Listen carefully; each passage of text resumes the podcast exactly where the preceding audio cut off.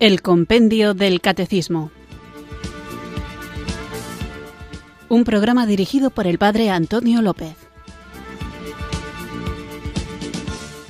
Muy buenas tardes, queridos oyentes de Radio María. Recibido un cariñoso saludo desde Irurzun en Navarra, quienes sintonizáis una tarde más esta radio que cambia vidas, esta emisora de la Virgen, Radio María, para escuchar el programa El Compendio del Catecismo, nuestro espacio diario de formación católica en el que tratamos de conocer la fe que queremos vivir, compartir y defender. Conocer, vivir, compartir y defender. Y sobre todo en estos últimos programas dedicados a la vida en Cristo, es decir, a la moral, al modo de comportarnos, los creyentes en Jesús tenemos que hacer especial hincapié en la vida. Y para vivir bien tenemos que tener una conciencia bien formada, correctamente formada.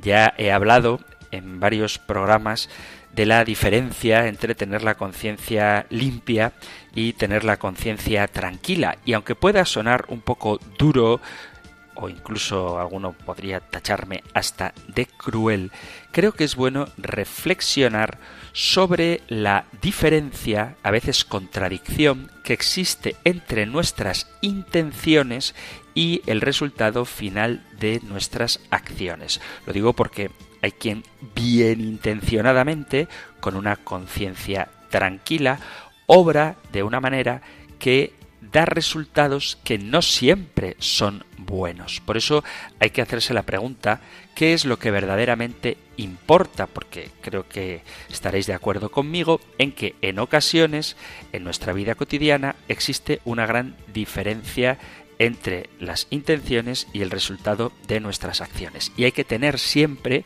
como telón de fondo, como objetivo claro, cuál es el fin del hombre, que es la bienaventuranza eterna.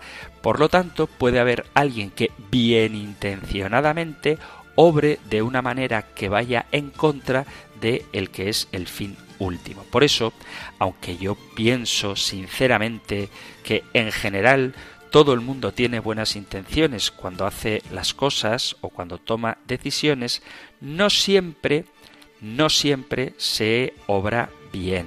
En algunas ocasiones hay quien puede de manera extraordinaria buscar el mal de una persona de forma consciente, pero creo que eso no es lo habitual.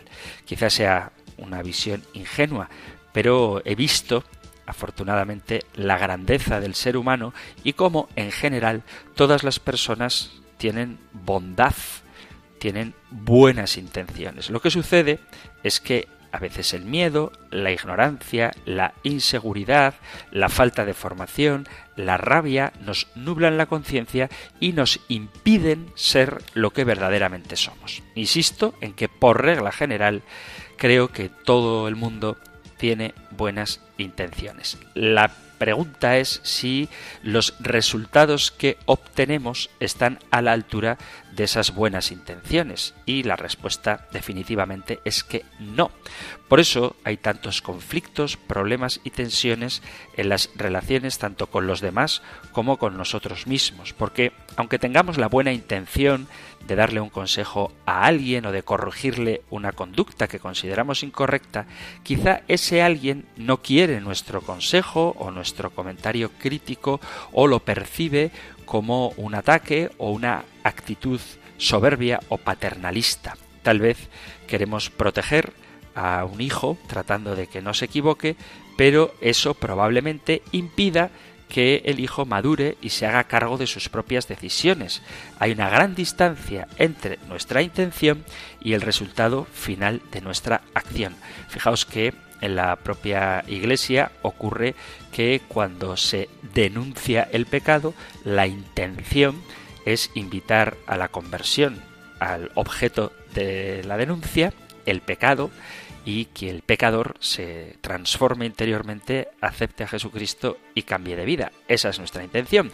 Pero a veces el resultado que obtenemos es que la persona se sienta atacada y se aleje aún más de la Iglesia. No quiero decir con esto que no haya que denunciar, pero me refiero a que a veces las buenas intenciones no dan los resultados que nosotros querríamos.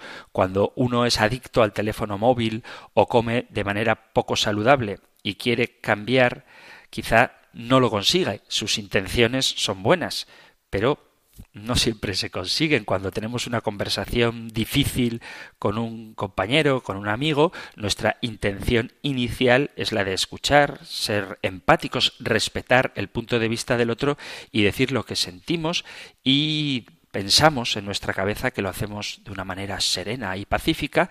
Sin embargo, a veces quien nos escucha entiende que estamos siendo agresivos. La conversación a veces deriva en cosas inesperadas y seguramente cometeremos los errores que queríamos evitar. Nuestra intención era buena, pero el resultado no tanto. O el clásico ejemplo que se pone de los buenos propósitos, de las buenas intenciones de inicio de año que se suelen hacer el 1 de enero que se propone la gente hacer ejercicio, aprender un idioma, estar más tiempo con la familia y esas buenas intenciones que ciertamente lo son, no suelen convertirse en un resultado real. ¿De qué sirven tantos buenos propósitos si luego no se ponen en práctica? En muchas ocasiones se escucha afirmaciones del tipo mi intención era ayudarte, protegerte, orientarte, pero no importa la intención en este sentido. Lo que importa es que la otra persona haya recibido realmente de nuestra conducta de nuestras palabras o de nuestro silencio lo que nosotros queríamos transmitirle. Ese es el resultado y muchas veces difiere radicalmente de nuestra buena intención. En esos casos, que son muy numerosos en nuestra vida, debemos mirarnos con espíritu autocrítico a la luz del Espíritu Santo, porque tal vez estamos perdidos en el mundo de las intenciones, que no es el mundo de la realidad. Y debemos evitar caer en la fácil autojustificación de que nuestra intención era buena, o esa otra frase nefasta de es que yo soy así y no puedo cambiar, porque la realidad es que no logramos los resultados que queremos y eso es lo que finalmente cuenta en nuestro balance vital.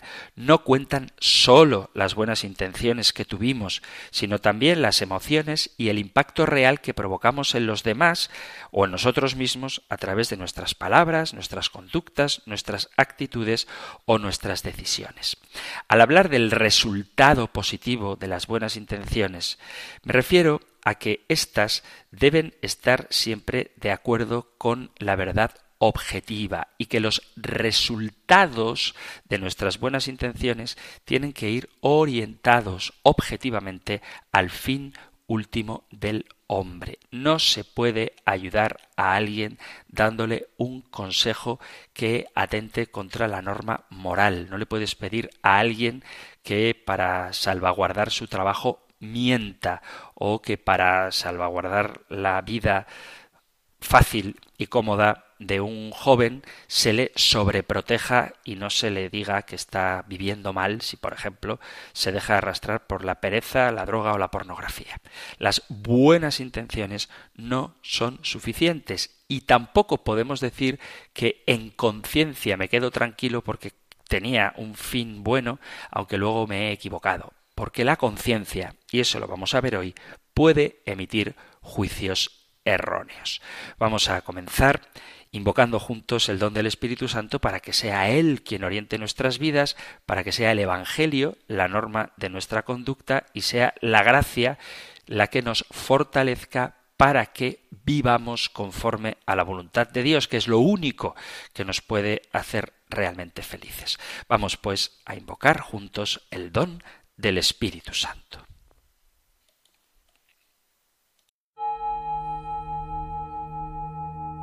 Ven Espíritu, ven Espíritu, ven Espíritu.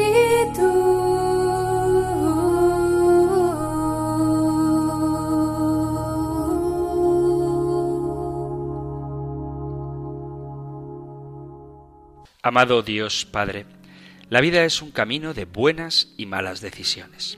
Hoy me presento ante ti, Señor, con la confianza en que oirás mis palabras y sabrás darme lo que necesito en el momento justo. Tengo fe en ti, Altísimo, en ti confío y en ti me refugio. Señor, me veo ahora en una situación en la que tengo que tomar una decisión importante que tendrá consecuencias en mi vida y en la vida de mis seres queridos. Ayúdame a permanecer firme en lo que elija inspirado por ti. Te pido que me orientes de manera adecuada para no cometer errores y perjudicarme ni perjudicar a nadie. Te pido discernimiento, Señor mío.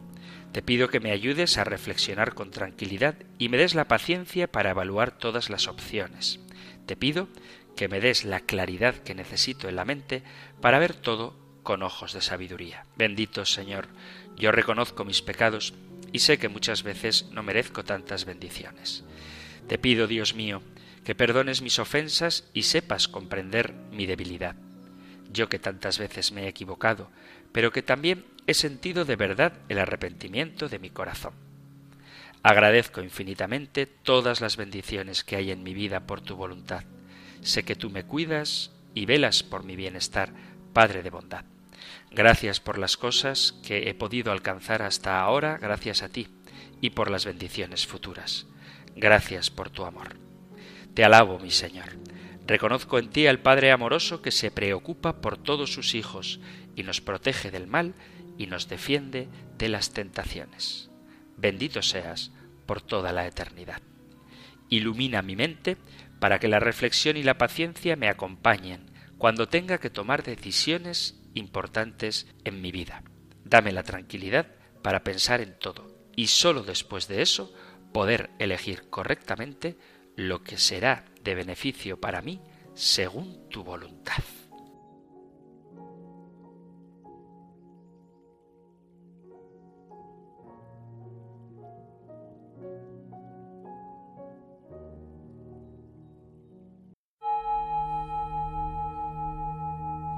Ven Espíritu, ven Espíritu, ven Espíritu.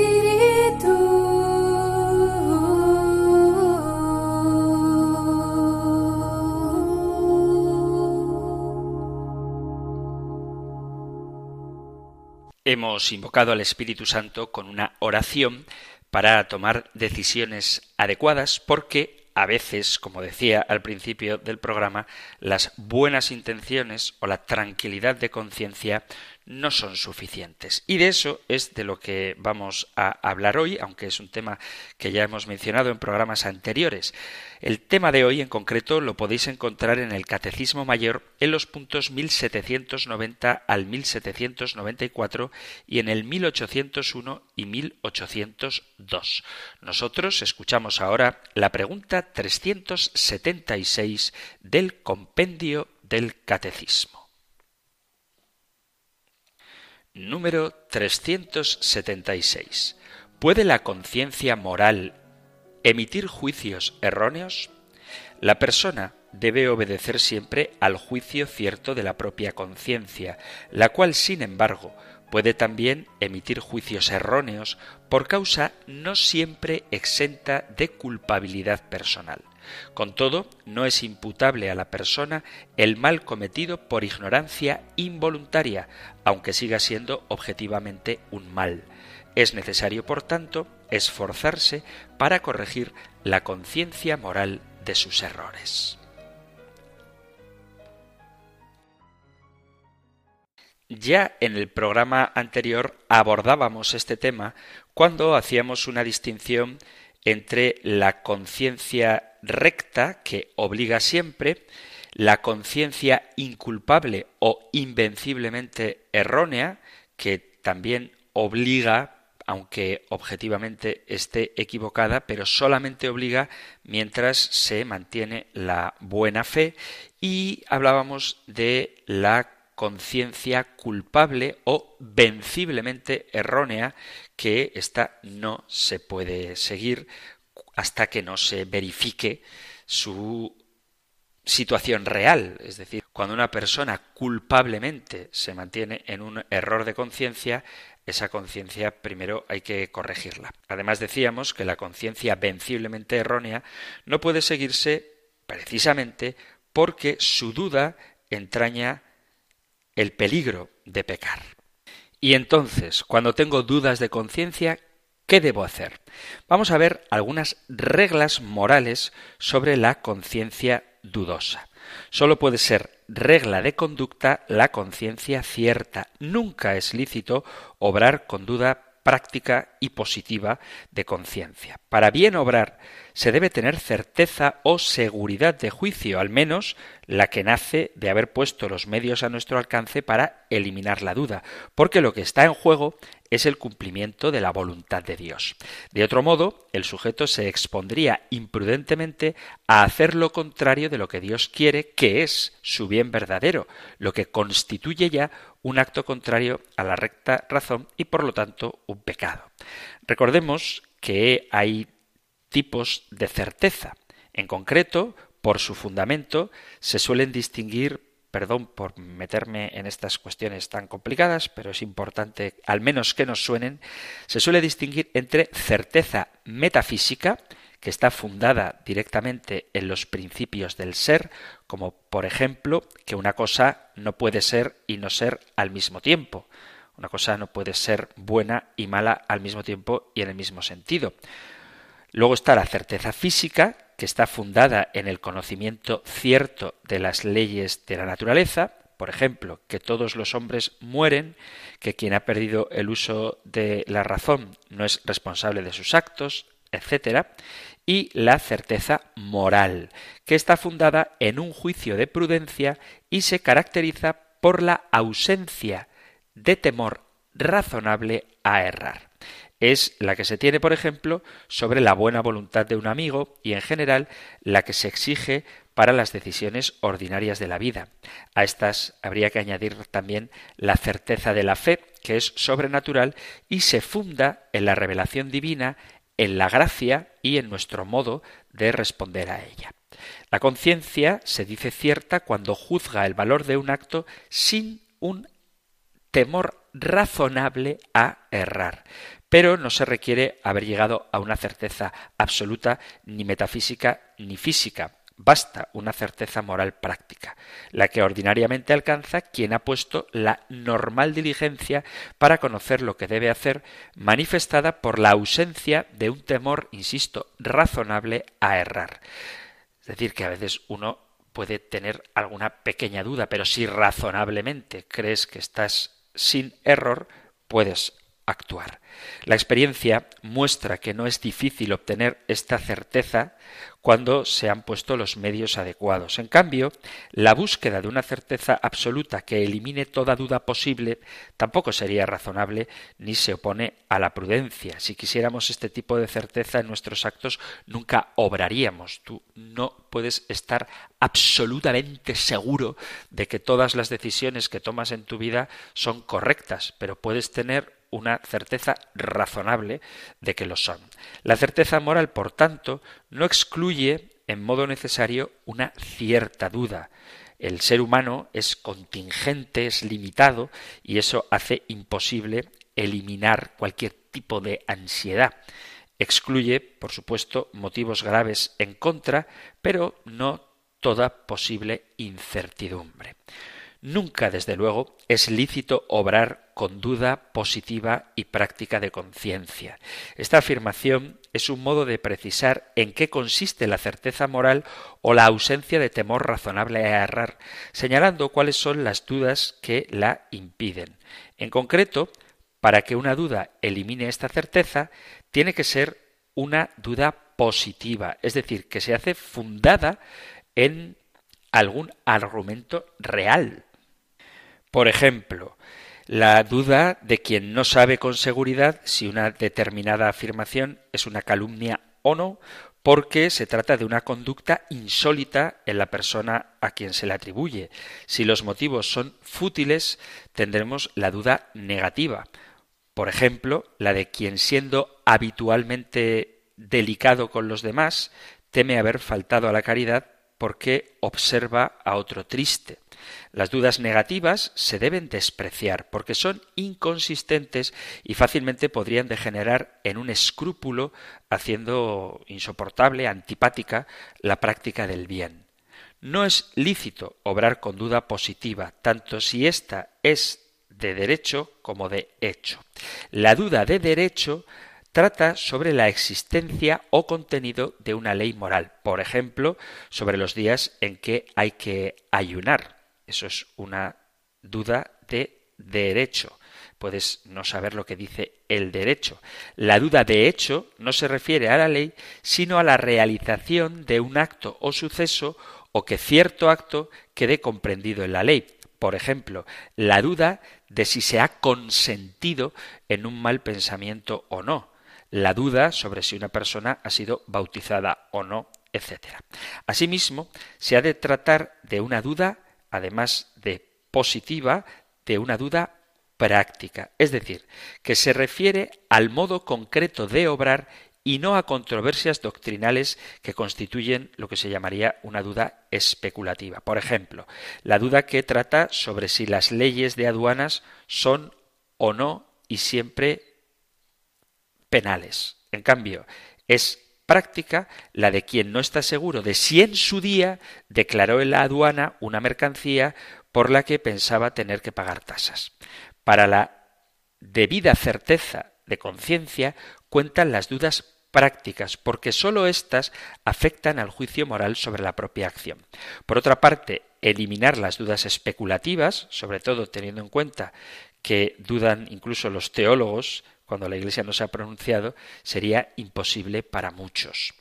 Las dudas teóricas, por tanto, sólo privan de la debida certeza si se traducen en dudas prácticas. Por ejemplo, una persona puede dudar si en una sociedad pluralista se deben tolerar las leyes del divorcio, pero difícilmente tendrá dudas sobre el hecho de que no puede divorciarse ni aconsejar el divorcio a otros. Es decir, una cosa es la duda, si quieres, teórica sobre si la ley debería acoger este supuesto y otra cosa distinta es en la práctica que has de tener claro que ni puedes aconsejar el divorcio ni tú mismo puedes divorciarte si te has casado por la Iglesia. Los criterios se refieren, como es obvio, a las dudas sobre la licitud del acto, pero ¿qué hay que hacer cuando la duda atañe al mejor modo de cumplir la voluntad de Dios? No se suelen ocupar los manuales de moral en estos temas por su tendencia a limitarse a la licitud de los actos sin abordar la perfección de la persona. Sin embargo, todos tenemos experiencia de este tipo de dudas y de la importancia de resolverlas bien. Es claro que no estando en juego un peligro de pecar, el sujeto puede lícitamente decidir el modo que considere más oportuno de obrar. Pero la revelación divina no se ha limitado a decirnos qué es pecado. Cristo nos llama a la santidad y no sólo a evitar el mal. Ante tales dudas hay que acudir igualmente a los medios tradicionales para eliminar las dudas, la oración, la petición de consejo, la formación, etc. La tradición cristiana suele enumerar además una serie de principios o reglas que vienen en ayuda de la persona para guiar su conciencia en algunos casos. Algunas son gráficas que remiten al primer principio ético o mandato del amor, seguir el orden de la caridad, es decir, primero Dios, luego los demás, en último término uno mismo, ponerse en lugar de los demás y ver lo que entonces desearíamos que hicieran por nosotros, acordaos de la regla de oro del capítulo 7, versículo 12 de San Mateo, haced vosotros con los demás todo lo que deseáis que hagan con vosotros. Lo veíamos en el programa anterior. Otras, en cambio, son máximas o modos de expresar las exigencias de algunas o de todas las virtudes. Buena parte del Sermón de la Montaña y de las enseñanzas de la Sagrada Escritura tienen este cometido, entre otros. Por ejemplo, cuando dice Jesús en el Sermón de la Montaña, Sed pues vosotros perfectos como vuestro Padre Celestial es perfecto, capítulo 5, versículo 48 de San Mateo, o guardaos bien de hacer vuestras obras delante de los hombres para que os vean, capítulo 6 de San Mateo, versículo 1, o no andéis preocupados diciendo qué vamos a comer o qué vamos a beber o con qué nos vamos a vestir por todas estas cosas se afanan los paganos. Bien sabe vuestro Padre Celestial que todo esto estáis necesitados. Buscad, pues, primero el reino de Dios y su justicia, y todo lo demás se os dará por añadidura. Capítulo 6 del Evangelio de San Mateo, versículo 31. Es muy importante que a la hora de vivir nuestra conducta, de vivir nuestra vida moral, tengamos como referencia lo que dicen las Sagradas Escrituras, porque es cierto que en algunas cuestiones tenemos que discernir, pero en otras no. Si alguien me ofende y tengo dudas de si debo perdonarle o no, creo que más allá del modo concreto en que debemos aplicarlo, es muy claro el Evangelio cuando nos dice que debemos perdonar setenta veces siete, capítulo 18 del Evangelio de San Mateo. O sea que la palabra de Dios es muy buen recurso para saber discernir cuando haya casos de duda moral.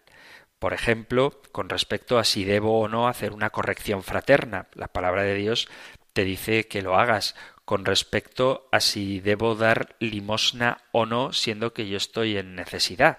Con prudencia, por supuesto, pero si tienes una duda, haz caso a la palabra de Dios.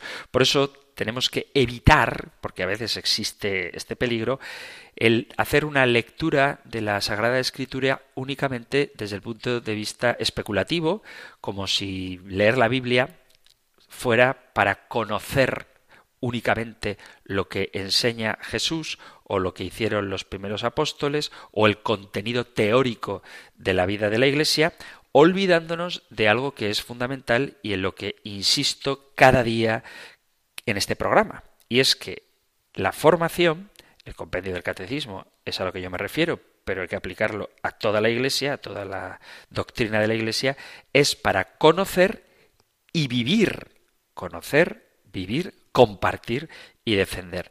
Por eso, quien tiene una familiaridad con la Sagrada Escritura, quien conoce cuáles son las actitudes de Jesús y la de los primeros apóstoles que nos narran las escrituras o incluso cómo reacciona San Pablo en sus distintas polémicas con las comunidades a las que dirige sus cartas, en toda la Sagrada Escritura vemos formas concretas cómo debemos actuar.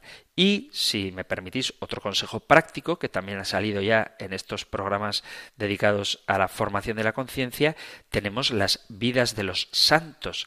Existen biografías muy bien escritas de grandes héroes de la fe que nos pueden enseñar de manera práctica, con las anécdotas de su vida, a aplicar el Evangelio a situaciones concretas. Por eso es importante que nos fijemos en aquellos que gozan ya de la visión de Dios, porque han sido canonizados los santos y acercándonos a sus vidas veremos cómo ellos han puesto en acto aquello que compartimos nosotros en la fe.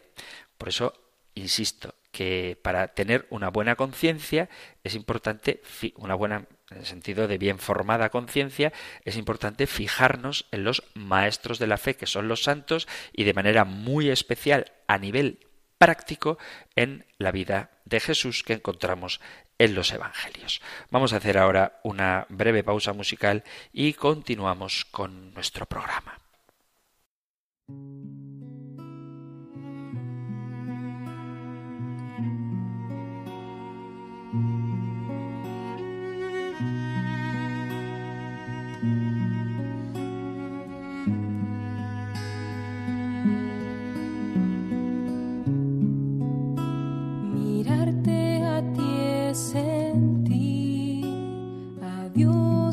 María, dame un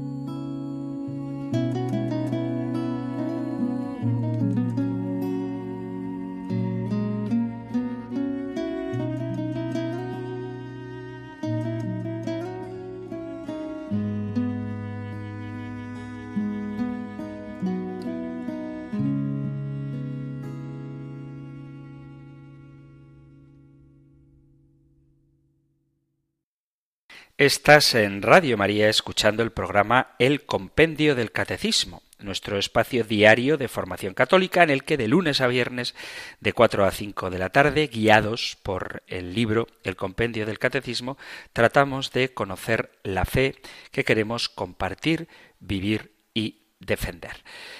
Puedes escuchar el programa de 4 a 5 de la tarde y si nos escuchas desde Canarias, de 3 a 4. Hoy estamos tratando la pregunta 376. ¿Puede la conciencia moral emitir juicios erróneos? La respuesta así es que sí, sí puede emitir juicios erróneos, aunque la persona debe obedecer siempre el juicio cierto de la propia conciencia. Hay que seguir la conciencia cuando emite un juicio cierto. No es lícito obrar cuando hay una duda práctica y positiva de la conciencia y por eso estábamos viendo qué significa eso de duda práctica y qué es eso de duda positiva.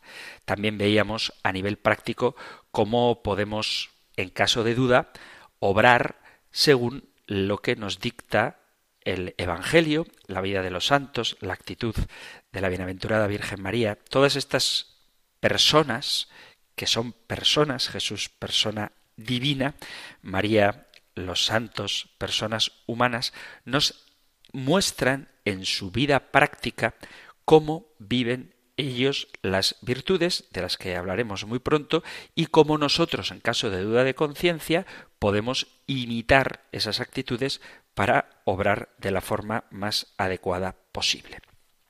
¿Cómo resolvemos las dudas de conciencia? Mirad, ante todo, hay que poner los medios necesarios para solucionar estas dudas de conciencia, los medios directos. En caso de que no se disipen las dudas con los medios directos, se puede acudir a los llamados principios reflejos. Vuelvo a repetir que a nadie es lícito realizar con dudas prácticas de conciencia una acción que entraña la posibilidad de pecar. Quien se encuentra en tal estado debe deponer la duda, elegir una opción sin ese riesgo de pecar o abstenerse de actuar. Para deponer la duda, debe acudir en primer lugar a los medios que la eliminan en sentido estricto, es decir, que llevan a la conciencia verdadera y cierta. Si a pesar de ello no se logra eliminar la duda, cabe acudir a los llamados medios o principios reflejos que proporcionan una certeza no ya acerca de la verdad respecto a la verdad a la bondad moral del acto, pero sí de la rectitud con que se obra en ese estado. Es evidente que siempre cabe obrar si se elige una opción que excluya el peligro de pecar. El que duda si está obligado a ayunar puede siempre ayunar. El que no sabe en qué cuantía debe reparar puede hacerlo por la suma mayor posible. Hoy es día de ayuno, tengo dudas, porque imagínate, esto ha pasado un viernes de cuaresma que resulta que en tu diócesis es una solemnidad porque es el día del patrón de tu diócesis. ¿Debo hacer eh, abstinencia o hay una dispensa del obispo que permite que hoy, que es día de fiesta, se pueda dejar mm, el ayuno o la abstinencia en este caso, por ejemplo, que suele ocurrir, la solemnidad de San José coincide con un viernes de cuaresma. ¿Qué tengo que hacer? ¿Abstinencia de carne o no abstenerme porque es San José. Bueno, pues si tienes duda, abstente de comer carne y ya está. Siempre puedes obrar de esta manera y así disipas la duda. Los medios directos para eliminar la duda son la oración, el estudio y la petición de consejo. Las dudas provienen no sólo de la complicación de la materia, sino en ocasiones de una falta de formación y no rara vez de la dificultad para ser objetivo en asuntos personales. Todos estos obstáculos tienden a desaparecer cuando pidiendo ayuda a Dios en la oración se estudia debidamente el caso, acudiendo a la doctrina moral cristiana, y se pide también consejo a quien puede o incluso debe darlo. Vuelvo a insistir en una idea que ha salido muchísimas veces en este programa y que volverá a salir sin duda, y es la conveniencia me atrevería a decir necesidad de tener un director espiritual y en caso de duda de conciencia siempre puedes acudir a él para que te dé consejo. La petición de consejo es muy importante. ¿Por qué? Porque tendemos, por nuestra naturaleza caída, al autoengaño y siempre nos daremos a nosotros mismos el consejo que más se adecue a nuestro propio gusto. De todas maneras, el consejo que te pueda dar tu director espiritual o aquel a quien se lo pidas, nunca elimina la responsabilidad personal. Los consejos son consejos, no son órdenes. Y cuando tú pides un consejo a alguien, tienes la libertad para seguirlo o no. Esto habría que decirlo también en el sentido contrario. Cuando alguien te pide un consejo, no te enfades si luego no lo sigue. Te ha pedido un consejo Tú se lo das, el otro te lo agradece y ya es opción de su libre voluntad y de su responsabilidad personal el seguirlo o no. Con lo cual, si das un buen consejo, la responsabilidad del acierto es de la persona que lo ha seguido y si das un mal consejo, la responsabilidad del error no la tienes tú que has dado el consejo, tú tienes la responsabilidad de haber dado un mal consejo, pero el que actúa, el que ha seguido ese consejo, es el responsable último de sus actos. Lo digo para que cuando nos pidan consejo lo hagamos con libertad y para que cuando nos pidan consejo lo hagamos dando la libertad de seguirlo o no. Esto lo digo porque pasa a menudo que, jo, pues te dije que hicieras una cosa, hiciste la contraria y me enfado ya, para eso no me pidas más consejo. Bueno, es que te ha pedido un consejo, Tú se lo has dado y luego ya es cosa suya seguirlo o no. Bueno, estos son los medios directos para poder resolver las dudas de conciencia. Pero también tenemos los principios indirectos o reflejos. Aunque estos criterios pueden clasificarse y dividirse de muy diversas maneras, se pueden resumir en dos. Primero, cuando están en juego cuestiones graves, se ha de elegir la parte más segura. Es decir, se ha de tener la máxima seguridad posible de que la solución adoptada es la correcta.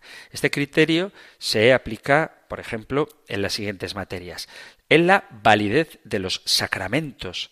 Es un tema grave a menos que haya una urgente y grave necesidad, no es lícito exponer los sacramentos a peligro de irreverencia, administrándolos con duda positiva sobre su validez. Por ejemplo, no se puede celebrar el matrimonio si se duda positivamente de que existe algún impedimento.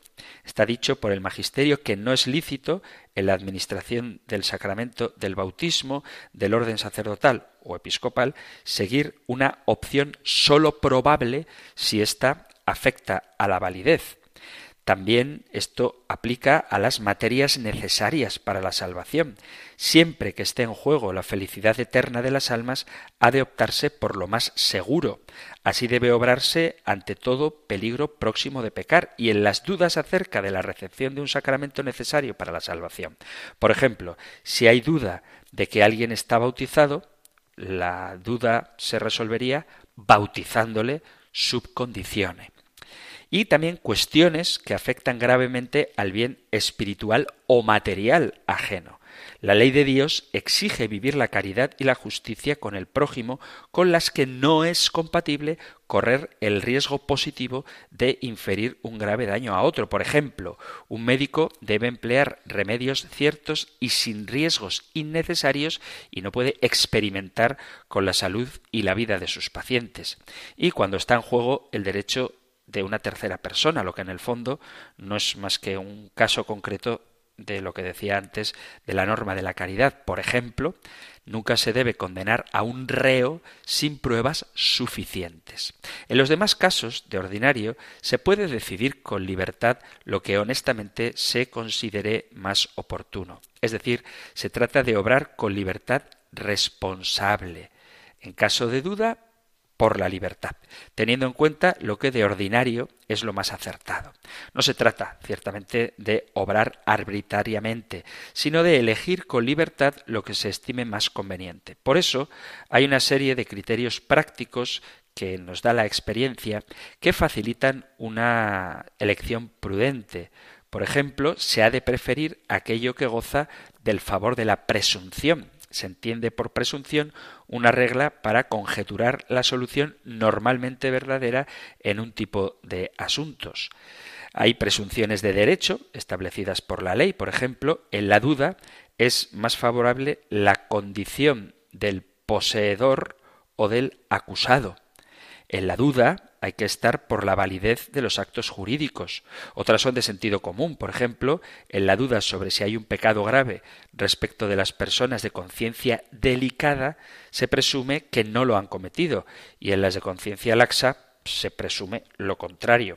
Por ejemplo, una persona que va a misa todos los domingos y que un día se encontraba un poquito indispuesto y tiene dudas de si se dejó llevar por la pereza o realmente su enfermedad le impidió ir a misa, si esa persona va todos los domingos a misa, no falla nunca, pues probablemente el ausentarse ese día pues sería causa de su malestar. Pero si al revés, hay una persona que de normal no se toma demasiado en serio la misa dominical y un día dice, pues no, es que hoy no vine, pero no sé si fue por pereza o porque realmente me encontraba mal. Pues si de normal eres una persona perezosa, probablemente, probablemente, por eso es duda, ese día no fuiste también por pereza. Entonces, hay que ver la disposición habitual de la persona que lo ha cometido. Y en la duda es presumible lo que ocurre más frecuentemente. Así se presume que tiene razón, pues la persona más anciana, la persona más experimentada, el superior legítimo. Otro principio es que en caso de duda sobre las leyes civiles o eclesiásticas, hay que ser amplios para interpretar las leyes favorables a las personas y restringir la aplicación de las que resultan gravosas, por ejemplo, las leyes penales. Esto no significa que no haya que cumplir la ley, pero en caso de duda hay que aplicar lo que resulte más favorable a la persona. Es decir, que existen algunos temas en los que hay cierta libertad, donde en caso de duda moral se debe aplicar una cierta flexibilidad teniendo en cuenta estas consideraciones que os he dicho. No así en las cuestiones graves. Además de las dudas, la conciencia moral puede emitir juicios erróneos porque existen deformaciones de la conciencia. Las disposiciones habituales y condiciones de una persona le incitan a juicios morales de determinada calidad. Así se dice que alguien tiene una conciencia bien formada si suele emitir juicios verdaderos, que posee una conciencia laxa si con facilidad juzga no ser pecado algo que lo es. Se habla también de conciencia escrupulosa, que es justo lo contrario de conciencia laxa, de conciencia delicada, y habría, pero no nos va a dar tiempo, si queréis ya sabéis que podéis preguntar sobre ello, distintas deformaciones habituales de la conciencia que tienen su origen y tienen sus remedios. La rectitud de la voluntad es condición para que el juicio de la conciencia sea habitualmente verdadero. Los hombres malos no tienen buen juicio, en cambio, quienes buscan al Señor juzgan acertadamente. Esto dice la palabra de Dios en el libro de Proverbios capítulo 28 versículo 15. Las disposiciones del corazón son decisivas para el conocimiento moral. Todos los hombres tienen experiencia de esta realidad. Para conocer hace falta un mínimo deseo, un mínimo interés. Nos enteramos poco de los asuntos que nos importan poco, mientras una madre tiene extrema facilidad para conocer a sus hijos porque los quiere.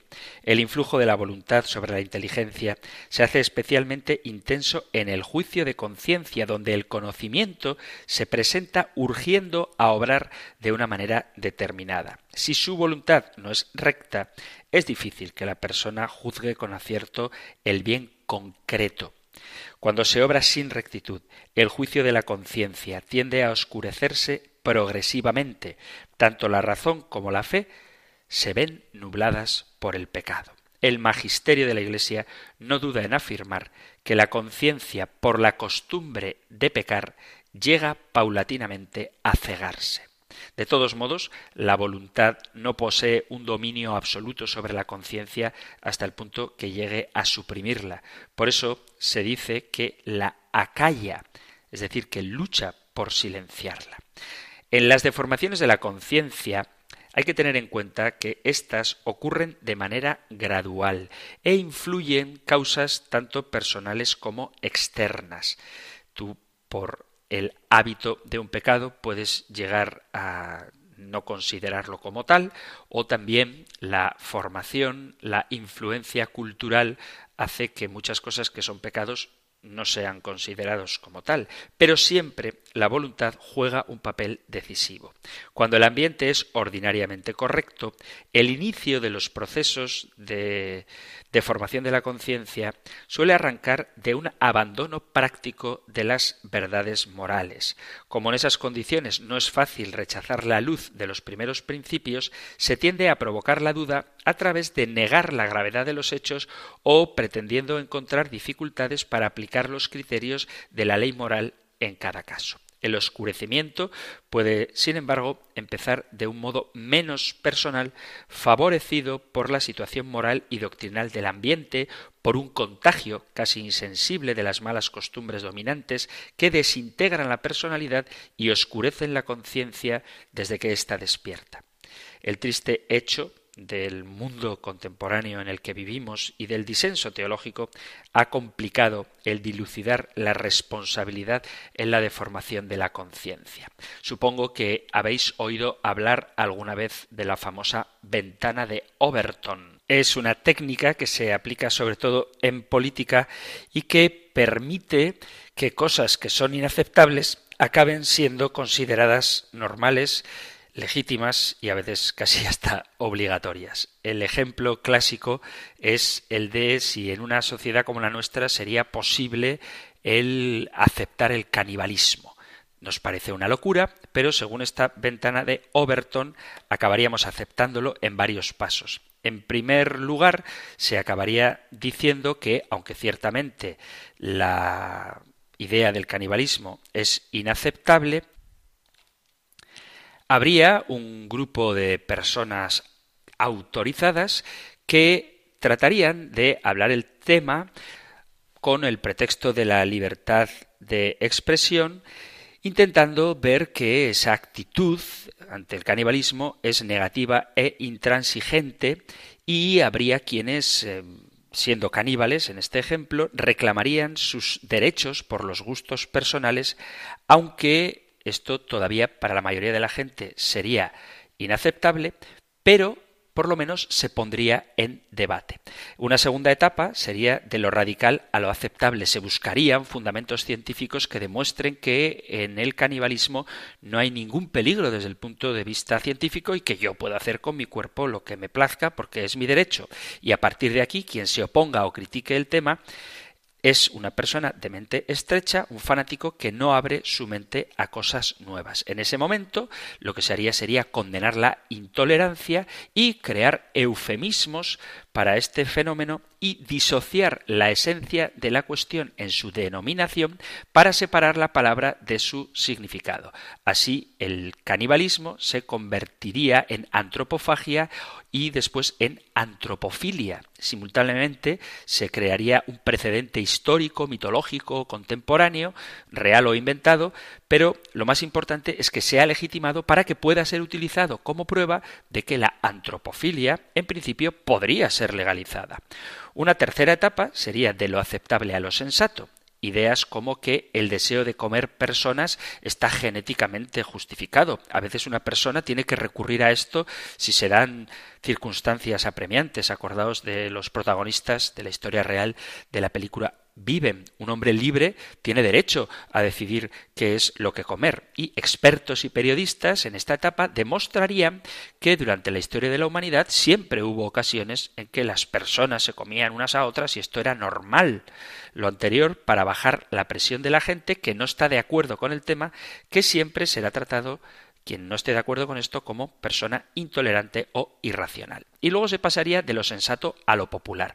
Los medios de comunicación, con la ayuda de personajes públicos y políticos que siempre querrán quedar bien con todos, hablarán abiertamente de la antropofilia, que ya no se llama canibalismo, y las películas, las series de televisión y los libros nos normalizarán esta situación haciendo canciones simpáticas y populares donde se cuenten historias ciertas o inventadas de personajes históricos importantes que practicaban la antropofilia y que se buscaría con esto darle un toque humano y sentimental a esta actividad. Por último, se pasaría de lo popular a lo político. La presión sería tanta que los medios de comunicación y las redes sociales empezarían a preparar iniciativas de ley que legalicen este fenómeno. Los grupos de presión se consolidarían en el poder, se publicarían encuestas que supuestamente confirman el alto porcentaje de partidarios de la legalización del canibalismo en la sociedad y en la conciencia pública se establece un nuevo dogma está prohibido prohibir comer personas, es decir, que estaría permitido. Es un ejemplo, pero no es tan distante de la realidad. Es decir, que esto mismo que se aplica en la política y en las ideas, ocurre también en la conciencia. Una persona que viva la castidad, por ejemplo, no va de repente a convertirse en un lujurioso desenfrenado, pero en su conciencia poco a poco puede ir consintiendo con una serie de deformaciones que le van llevando a una laxitud de conciencia en el que en la que al final lo que era pecado él ya no lo considere como tal. Acordaos del cuento de la rana. Si tú metes una rana en un cazo de agua hirviendo, la rana saltaría por salvar su vida.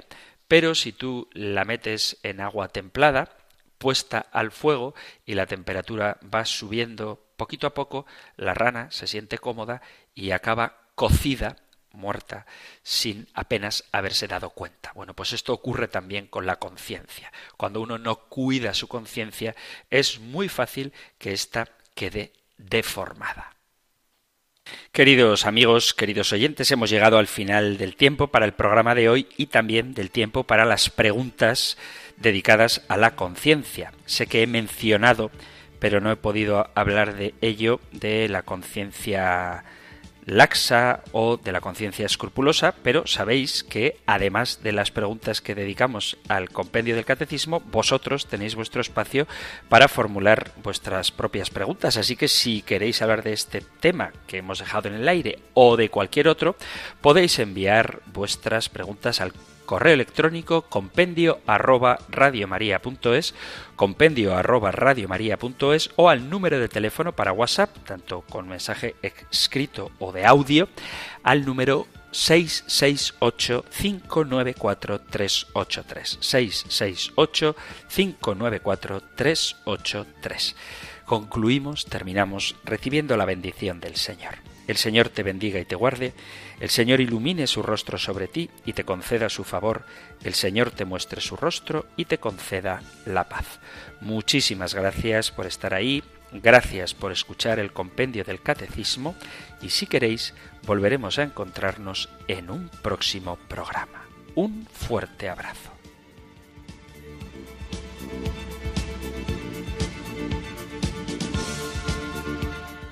El Compendio del Catecismo.